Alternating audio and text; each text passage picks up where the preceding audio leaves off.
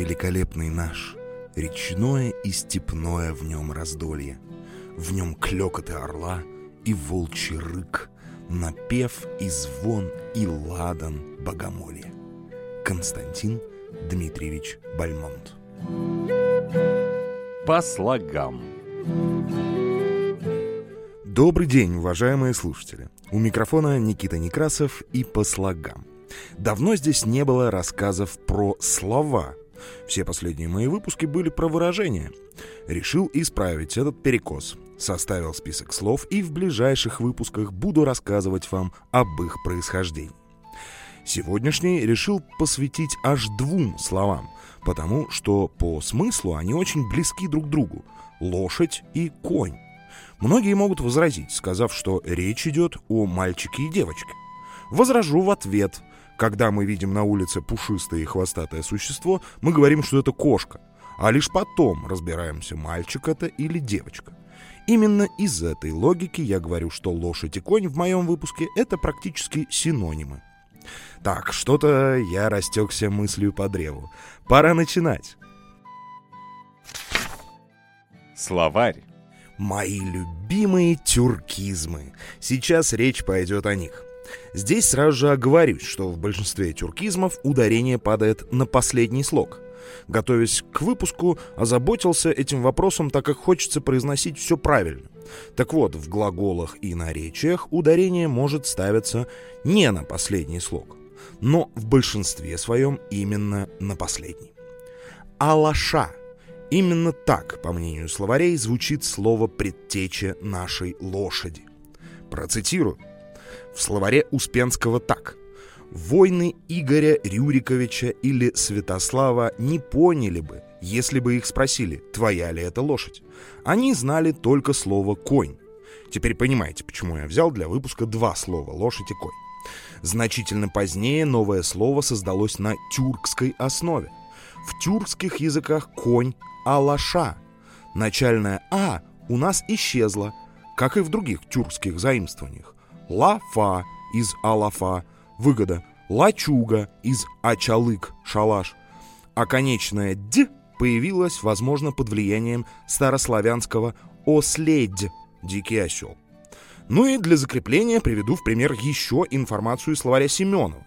Тут есть отличие от словаря Успенского, но больше общего — Тюркская алаша.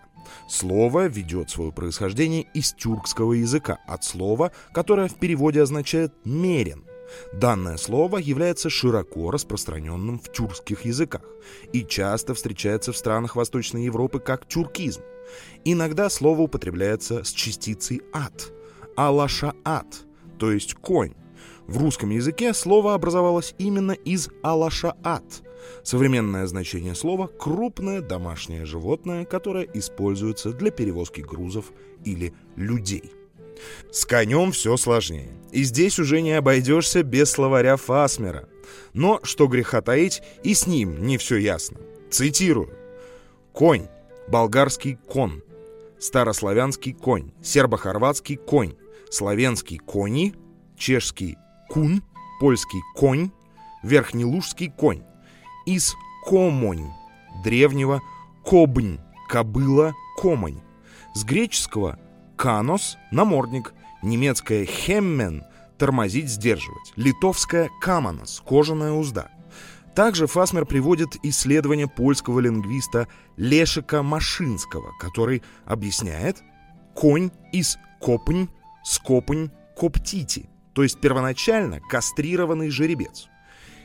Интересно, но очень все запутано. Это интересно. В этом выпуске буду цитировать много источников, которые порой противоречат друг другу или сообщают информацию, которая не связана между собой, что удивительно. Поэтому рубрики «История» не будет, а будет много рубрик «Это интересно». Итак, первое. Конь — слово древнее, общеславянское. В древнерусском языке оно звучало как комань или комнь. В таком виде слово неоднократно упоминается в древних летописях XII-XIV веков и в слове о полку Игореве. Например, «Комани ржут за Сулою», «Звенит слава в Киеве».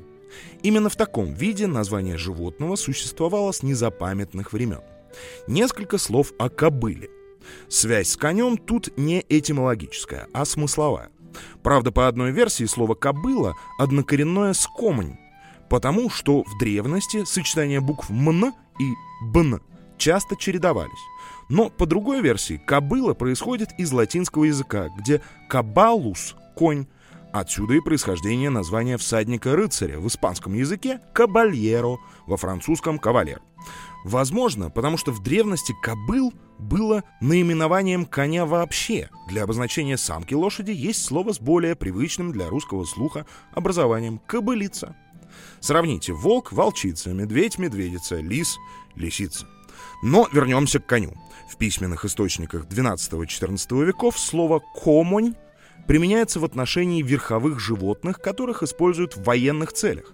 О том, как назывались тяговые лошади, сведений нет. Да и само слово «лошадь» русский человек в то время не знал. Это слово уже позднее было заимствовано из тюркских языков, где алаша — это низкорослая рабочая лошадь, кляча или мерин. Возвращаемся к версии из словарей.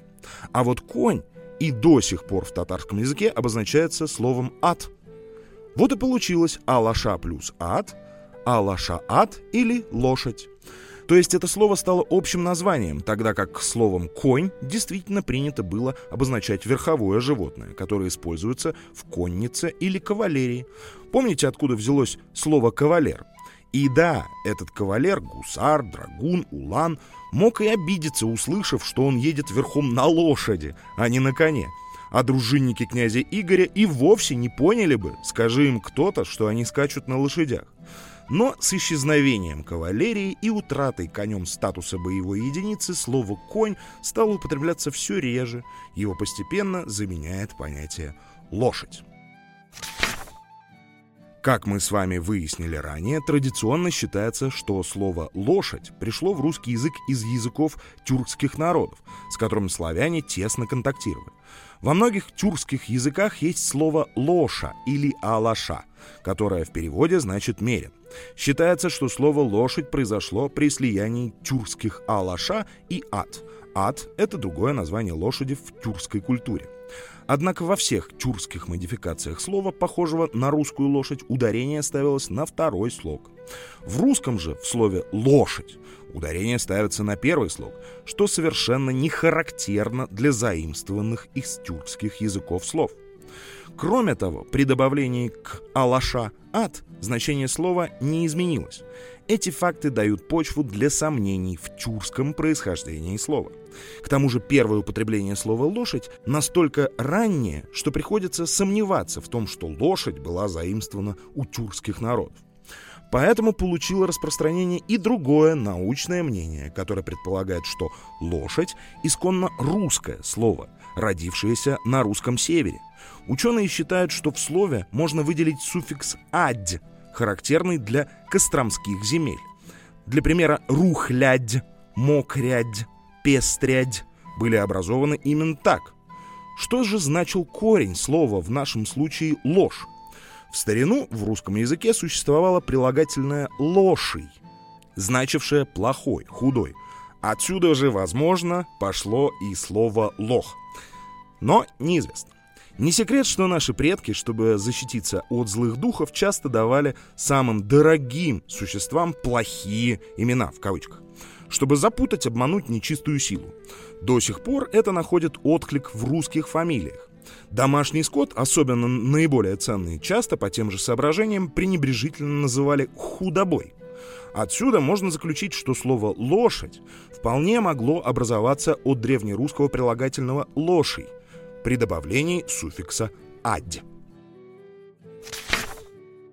Это интересно. Про коня я вам больше ничего не расскажу. Но есть еще одно слово, которое стремительно врывается в этот выпуск. И оно тоже интересно. Жеребец. С ним стоит разобраться, потому что родственным ни коню, ни кобыле, ни лошади оно точно не приходится. Оказывается, слово «жеребец» самое древнее из всех названий этого благородного животного. Так называют самца лошади во всех славянских языках. А происходит название из древнего индоевропейского наречия. Понятие «жеребец» подчеркивает репродуктивную функцию животного и его способность продолжать жизнь. Недаром у многих народов конь олицетворял сексуальную оплодотворяющую силу природы. Да и сейчас слово «жеребец» используется в переносном смысле, чтобы подчеркнуть репродуктивные способности мужчин. Лингвисты выводят общеславянский корень «жереб» — «гереб» от древнего индоевропейского «гарбхас» — плод чрева, дитя. Интересно, что слово «жеребец» в русском языке обрело суффикс, характерный для детеныша — «енок», котенок, лисенок, зайчонок и так далее. И появилось слово «жеребенок», максимально близкое по значению к древнему индоевропейскому «гарбхас». Возможно, оно и является первичным, и это от него произошло название «жеребец», то есть самец животного, рождающего жеребенка. По слогам. Ух! Выпуск получился длинным и, как мне кажется, очень интересным. Если согласны, делитесь своими впечатлениями и ощущениями в комментариях любым доступным способом. Телега или запрещенная в Facebook и Instagram. На сегодня это все. Ждите новых выпусков, ну а я пошел их писать. По слогам с вами разговаривал Никита Некрасов. Всего вам доброго. По